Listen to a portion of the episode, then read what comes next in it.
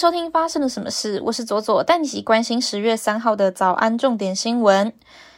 现为韩国电竞队伍 Live Sandbox 的成员 Neil 豹哥，在韩国跑跑卡丁车职业联赛第二季拿下个人赛冠军，这也是这个项目有史以来第一个外援选手，也是第一个台湾选手拿下的奖项。豹哥在访问中表示，电子竞技并没有所谓的最强，能够到决赛就是最强的人，剩下的就是看谁的状态最好。知名乐团苏打绿因与前老板林伟哲决裂，被迫改名为鱼丁系。今年五月，林伟哲突然宣布放弃苏打绿商标。林发利律师发文表示，智慧局正式公告苏打绿公司取得苏打绿商标。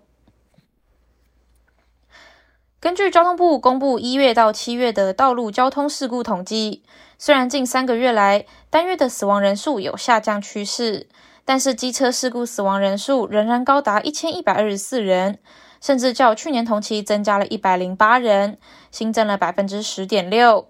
为了减少机车的事故率，交通部长王国才表示，将从机车考照方面严厉改善，未来将考虑增加机车路考。台湾特有珍稀蕨类植物伊藤氏原始观音座莲，一九七零年代在南投县鱼池乡莲华池绝迹之后，在林务局、水沙连社大以及社区等官民协力之下，终于在鱼池乡大堰村成功复育二十多株小苗，也是暌违五十二年后首见。南投林管处表示，护卫并富裕自然环境，最可贵的就是在地的力量。华府智库与德国智库公布跨大西洋趋势二零二二报告，介绍大西洋两岸十四个国家的民众如何看待全球秩序。报告发现，除了美国之外，其他十三个国家的民众有将近四分之一的受访者表示，他们无法判断中国对自己的国家究竟是友是敌，而且大多数的受访者都不愿意派兵介入台海战事。CNN International 宣布在台北开立分社。由获奖资深国际特派员李普利常驻。CNN 强调，随着世界秩序转变，台湾扮演着越来越关键性的角色。在瞬息万变的全球地缘政治格局中，派团队常驻当地，让我们能够更深入的了解亚太拼图。国际方面，印度最高法院诠释了医疗终止怀孕法。并针对未婚及单身的女子是否和已婚妇女一样拥有堕胎权作出裁决，表示法律应该与时俱进，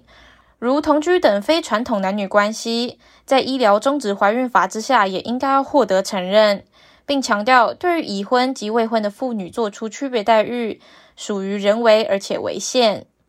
所有的妇女不论婚姻状态，只要怀孕的时间在二十四周以内，均有安全以及合法的堕胎权利。根据 CNN 和《华盛顿邮报》的报道，经过长达五年的努力，美国 FDA 批准了一个曾经引发激烈争议、用于治疗渐冻人的新药。该新药的研究部分获得了 ALS 冰桶挑战的资助，此举极大的鼓舞了渐冻人患者以及推动此药的倡议人士。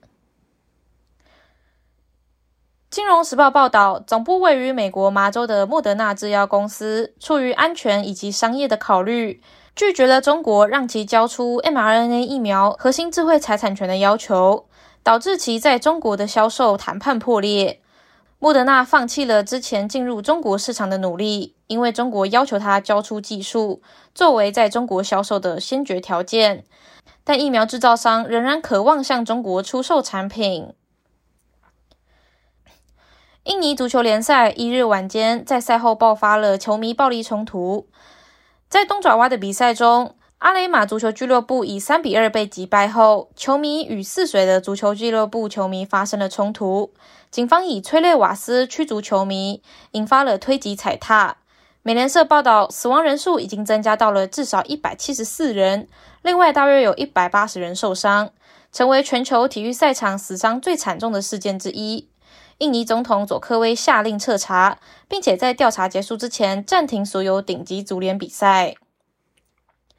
接下来，我们来聊聊今天的发生了什么事。接下来聊的是教官到底该不该退出校园。我们先来聊聊到底为什么校园会有教官呢？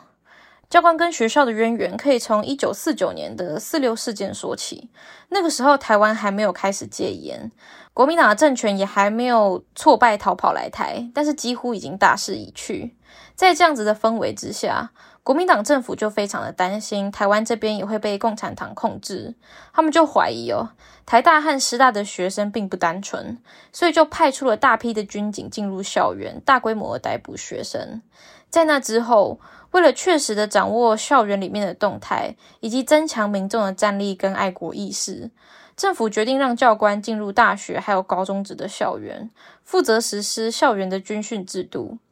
当时负责遴选教官的，除了国防部以外，也有蒋经国所主持的中国青年反共救国团。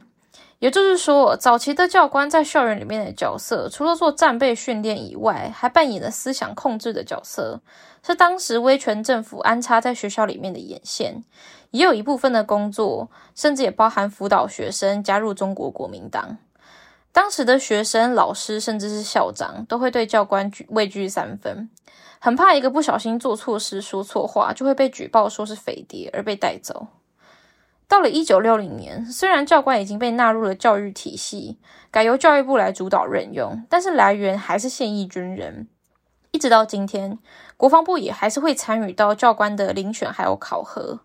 根据教育部的资料，到二零二零年十一月为止，全台湾还有两千五百名左右的教官在高中职还有各大专院校服务。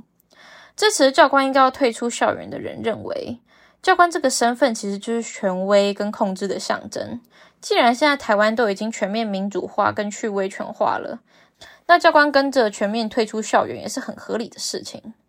不过，目前教官在校园的工作项目，其实跟以前相比已经改变很多了。教官的职务通常是处理一些学生的事务，像是上下学的时候，站在学校门口看衣服有没有整齐，头发会不会太长，或是单车双载这些校园纪律的部分。除此之外，教官的工作也包含了特殊状况学生的辅导跟协助，或是灾害发生的时候帮忙指挥全校的人员避难救助等等，也是教官的工作。看起来，随着民主化的推进，教官的角色已经跟过去的威权时期有很大的不同了。也有很多人似乎已经渐渐的习惯学校里面有教官，但威权的影子仍然历历在目。在二零一六年。有正大的学生在校园里面张贴二二八事件的相关传单，但是却被教官擅自的撕毁，让不少人非常的生气，纷纷要求教育部应该捍卫学术自由，去除威权的遗毒，尽早让教官全面的退出校园。因为一般的老师在成为正式教师之前，都需要经过非常完整的师资培训养成，但是教官就没有经过这么严谨的教育培训。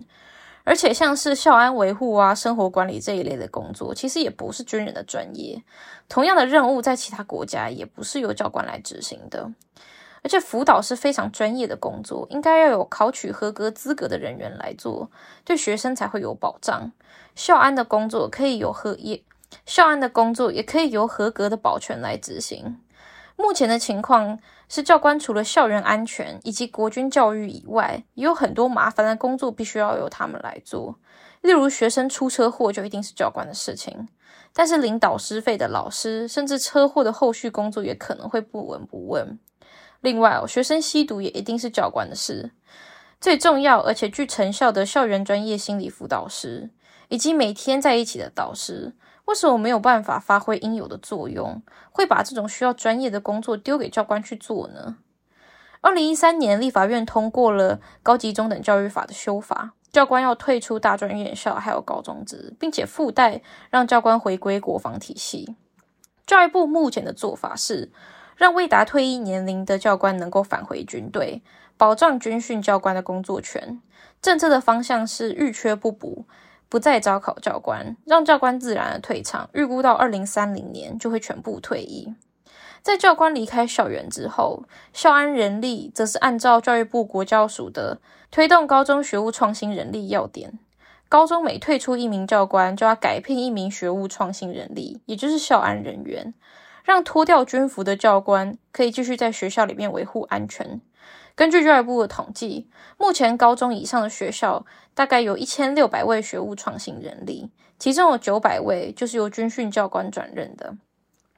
教官身上军服所代表的权威意义，是过去在白色恐怖时代留下来的历史创伤。我们有义务让代表压迫的军服从学生的生活当中去除。但是教官们带来的学校安全还有辅导的功能，也是我们必须要及时补足的缺口。才能进一步在需要加强国防教育的同时，扮演好学校应该有的角色。以上就是今天的发生了什么事。我是左左，我们明天见。